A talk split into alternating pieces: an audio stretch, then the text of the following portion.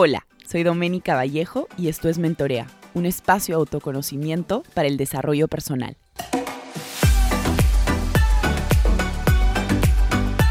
Hola a todos, ¿cómo están? Este es el episodio 17 de Mentorea.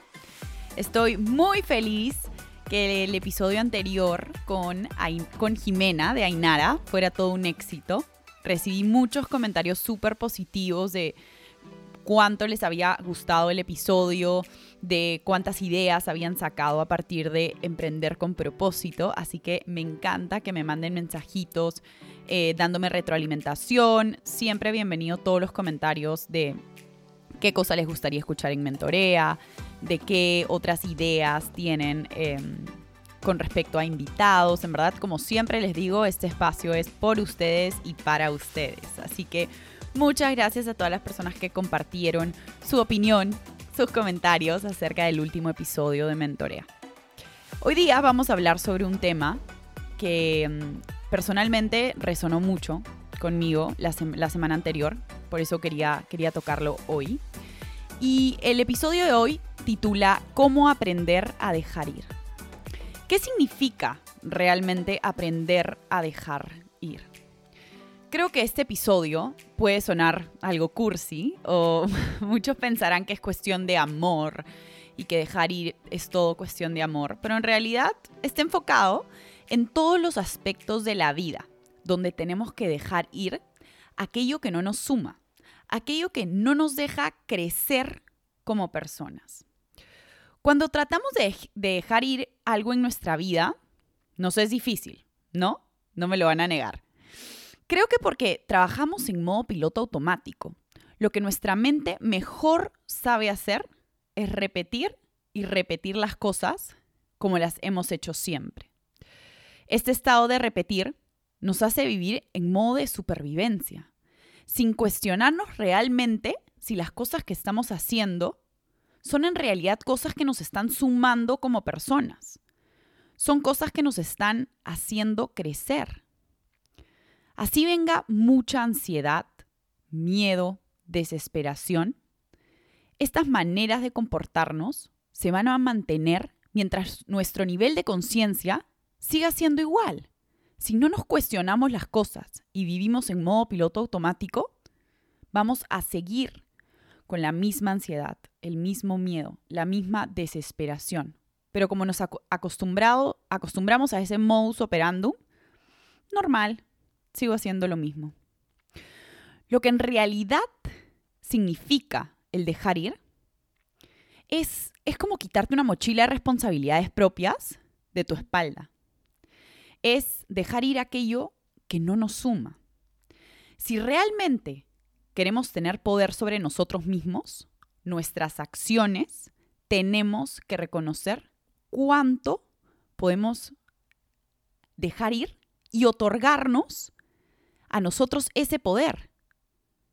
Todo lo que nos arrepentimos del pasado y estos miedos del futuro los tenemos que dejar ir. Si no, no vamos a avanzar. Siempre vamos a vivir esperando lo que, lo que viene, lo que pasó. Tenemos que vivir más en presente. Les quiero contar una anécdota súper personal con respecto al dejar ir. Por mucho tiempo tuve una idea preconcebida de cómo deberían ser las relaciones de pareja y de amigos. Siempre mi ideal de pareja había sido construido en lo que yo suponía que era el ideal. Y con esto me refiero a aspectos como los siguientes. Que la mujer tenía que sacrificarse más. Ojo, no me juzguen, por favor. que si algo no nos, o sea, que si algo nos molestaba, mejor no decirlo para no tener problemas. Que las ideas que tenías de ambición no eran tan importantes como las de tu pareja. Que había que sacrificarse mucho para que todo en una relación de pareja vaya bien. Que la relación de pareja siempre era 50-50. Que no podíamos compartir nuestras frustraciones con amigos o pareja porque nos íbamos a ver como débiles. Que si no ponía fotos en mi Instagram o en mi Facebook con mi pareja, entonces seguro lo quería menos. Y mil otras ideas más. La realidad es que esas ideas con respecto a relaciones amorosas y amigos me persiguió por muchísimo tiempo. Fueron patrones que continuaron por años. Porque, como dije antes, ¿para qué cuestionarme si, entre comillas, todo iba bien? Cuando en realidad estaba viviendo en modo piloto automático. No viviendo en un mundo donde yo ponía mis límites y reglas del juego y las compartía con mis amigos o mi pareja, sino que siempre cedía a todo. Y saben que esto, de siempre estar a la merced del resto o suponer cosas, lo único que genera es que perdamos nuestra esencia. Así como les contaba en el capítulo anterior, no necesitamos que nadie te valide si necesitas dejar ir una creencia, una persona o una manera de comportarte. Tú tienes que evaluar si realmente esta persona, esta manera de actuar, estos amigos, te suman o no.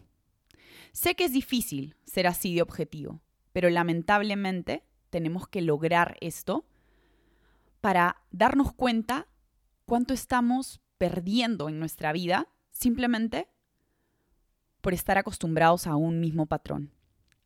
Aprender a, a, dejar ir no es fácil, porque ya estamos acostumbrados. Y casi siempre el proceso de dejar ir viene acompañado de cosas como las siguientes. Es que es bueno, en el fondo es bueno. Es que tiene cosas lindas también. Es que no siempre es así. Es que creo que yo soy la que está mal. Es que no sé si de repente estoy exagerando y en verdad no es así. Es que quizás estaba de mal humor. No, no, no. No dejemos poner este tipo de excusas por miedo a dejar ir a trabajos, ciudades, personas, costumbres, creencias o maneras de responder. Tenemos que darnos cuenta que dejar ir cuesta, pero nos libera. Nos libera de patrones que no nos hacen bien, que no nos dejan ser nosotros mismos, no nos dejan crecer a nivel personal ni profesional. Les juro que una de las cosas que más orgullosa estoy de mí misma es de haber aprendido a evaluar las diferentes situaciones de mi vida constantemente, áreas en general, y aprender a ver cuando algo ya no da más. Cuando algo simplemente no me suma. Les digo, no es fácil. Para nada. Pero el reconocer que algo ya no te ayuda a crecer o ser feliz es lo mejor que puedes hacer para ti mismo. Dejar ir no significa darse por vencido. Dejar ir no significa que eres débil y que simplemente ya no vas a tratar más. Dejar ir no significa que vas a tomar el camino fácil. Dejar ir no te hace un fracaso. Dejar ir no te hace menos. Dejar ir es sano.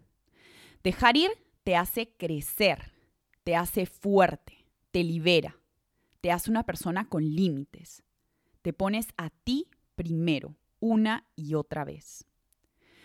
No esperes que el vaso se derrame para recién dejar ir.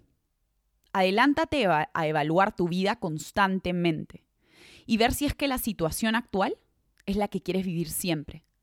Porque si no es ahora, ¿cuándo vas a dejar ir?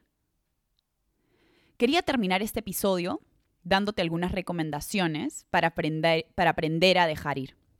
La primera Evalúa tu vida actual, tus áreas en general, y trata de darles una puntuación del 1 al 10. 1 siendo peor imposible y 10 siendo increíble. Las que, las que estén debajo de 5, cuestiónatelas y pregúntate qué está mal en esta área. Si es algo que no te está sumando, mira la manera de dejar aquello que te carga o, o cambia ciertos hábitos o acciones.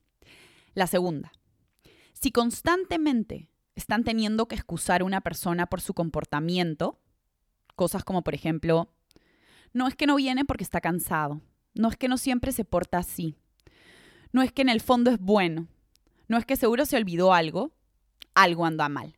Analiza cuántas veces tienen que decir este tipo de cosas para excusar un, un comportamiento. ¿realmente quieres seguir viviendo así? Y la tercera y última recomendación, pregúntate, ¿qué cosas estás dejando de hacer por complacer al resto?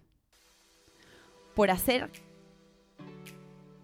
por impresionar a una persona. Dejar ir debería ser una prioridad en tu vida. Acuérdate que tú no has venido al mundo a caerle bien a todos, sino a ser feliz. Entonces, deja ir todo comportamiento basado en la aceptación externa y comienza a vivir una vida auténtica.